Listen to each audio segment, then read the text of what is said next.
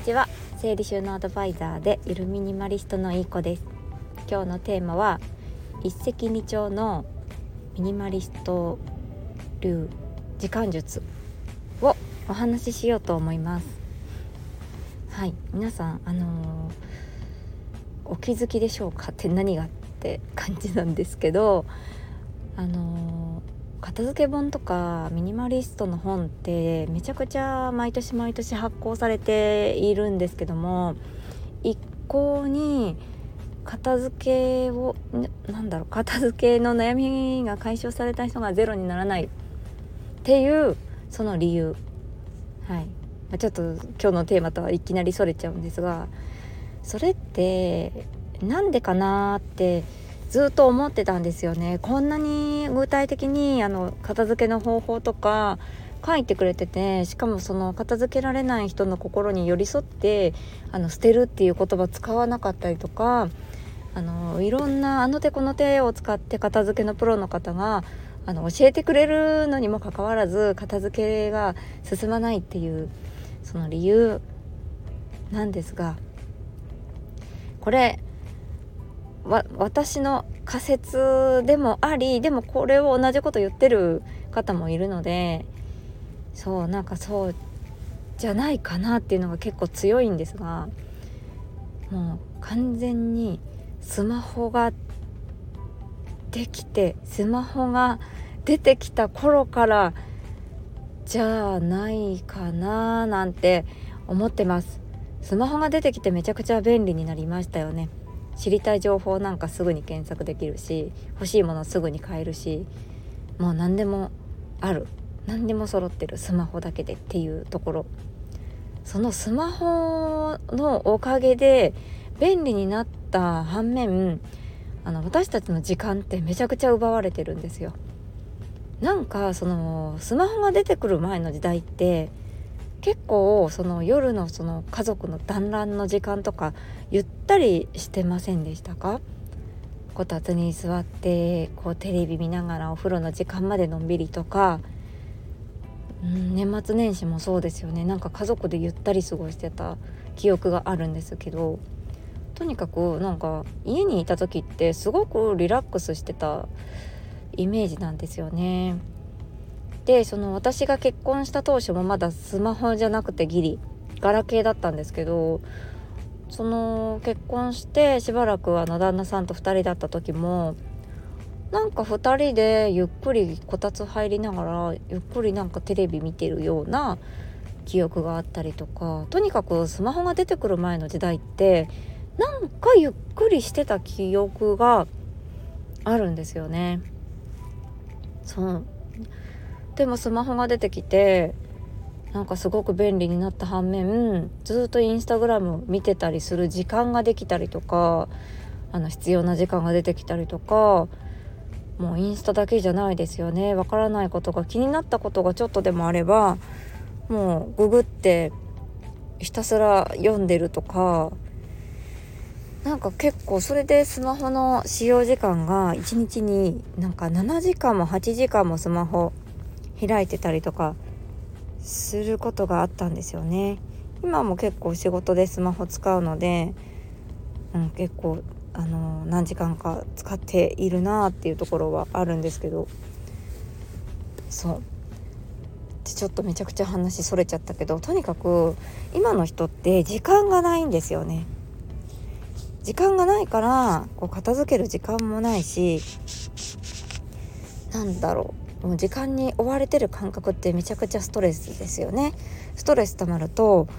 なんか不安になって物買いたくなっちゃったりとか何か焦って何かどこかのコミュニティに所属してみたりとかいろいろ焦りとかいろいろ出てきて物が増えてことが増えて部屋もお部屋になっちゃうみたいな。でそこでですねちょっと今日はですねあのこれを聞いたら実践できるんじゃないっていうえーと ややっとかよって感じだけどこれを聞いたらちょっとは実践してみようかなって思えるミニマリスト流時間術時間術？時間の片付けということでミニマリストにもなれるし時間も生まれるというちょっと一石二鳥な、えーと、方法を一つお伝えします。それはですね寝室に寝室は寝るためだけの部屋にするです。皆さん寝室ベッドの周り何か置いてますか？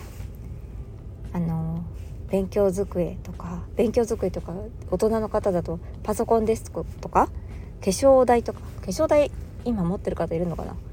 うちの母は 年代的に婚礼家具としてありましたけどそれとかなんかいろいろ書類とか置いちゃったりとか服の山を横にね置いてみたりとかベッドに入ってからも目に映る何かものっていうのが置かれてませんか？そういうのをままずですね排除します。もう寝室は寝るためだけのお部屋にしてください。そうすることで睡眠の質が爆上がりします。はい、でしかもベッドに入ったらもうスマホを見ない。ベッドに入ったら寝る。ベッドといえば寝るっていうのを脳に覚えさせることがすごく大切になってきます。まずベッドの周りに何も置かないというのはあの余計なタスクこれやらなきゃな服の山片付けなきゃなって無意識のうちに感じてるんですよね。そういったあの余計ななんかあのやらなきゃいけないことっていうのを寝る間際になっても寝てる間もあの頭の片隅にあるっていうのはすごく睡眠の質を悪くさせます。ですのでそういった目に入るものっていうのは排除。しまってください。移動してください。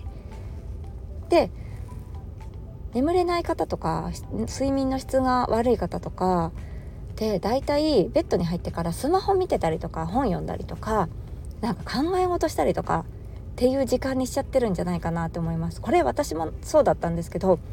ベッドに入ると考え事をするっていう時間にしてしまってたんですね。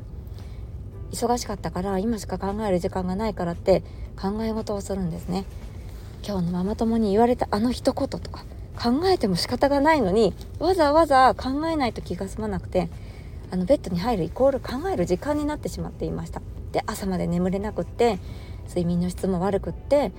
でね時間もなくなって効率も作業効率も悪くなってストレス溜めてっていう悪循環。それもそのお部屋になってしまった原因の一つなんじゃないかなって思います。なのでベッドに入ったらもう寝る。寝る以外のことは極力しない。スマホ触りたければもう起き上がってどっか机のね椅子でも座って触ればいいんですよ。で見終わったらベッドに直行して寝る。目を閉じる。っていうのを体に脳に覚えさせてみてください。例えばトイレに入った時ってもう便座に座ったら用を足しますよね、まあ、中にはうちの旦那さんみたいにスマホ持ってく方もいますけどあの大体の方はトイレに入ったら用を足すっていうのがセットになってると思います。そう。だからその一つ一つの行動とか場所とかっていうのはこう決めた方がいいんですね。ここの場所に来たらこれはするみたいな。そうすると迷いがなくなって時間もすごく効率よく使えて、うんあのー、時間感覚というか実際に時間が余計なことをする時間がなくなるので昔みたいにゆったりする時間っていうのが余るんじゃないかなって思います。はい。てな感じで皆さんいかがだったでしょうか？最近忙しいなって感じていませんか？うん、物が増えて物を管理する時間も増えるしストレス溜まると焦っていろんなもの買っちゃうしもういろんなことが悪循環で物が増えて片付けられなくなっているっていうのもあの、あるんじゃないかなって思いまして今日は一つ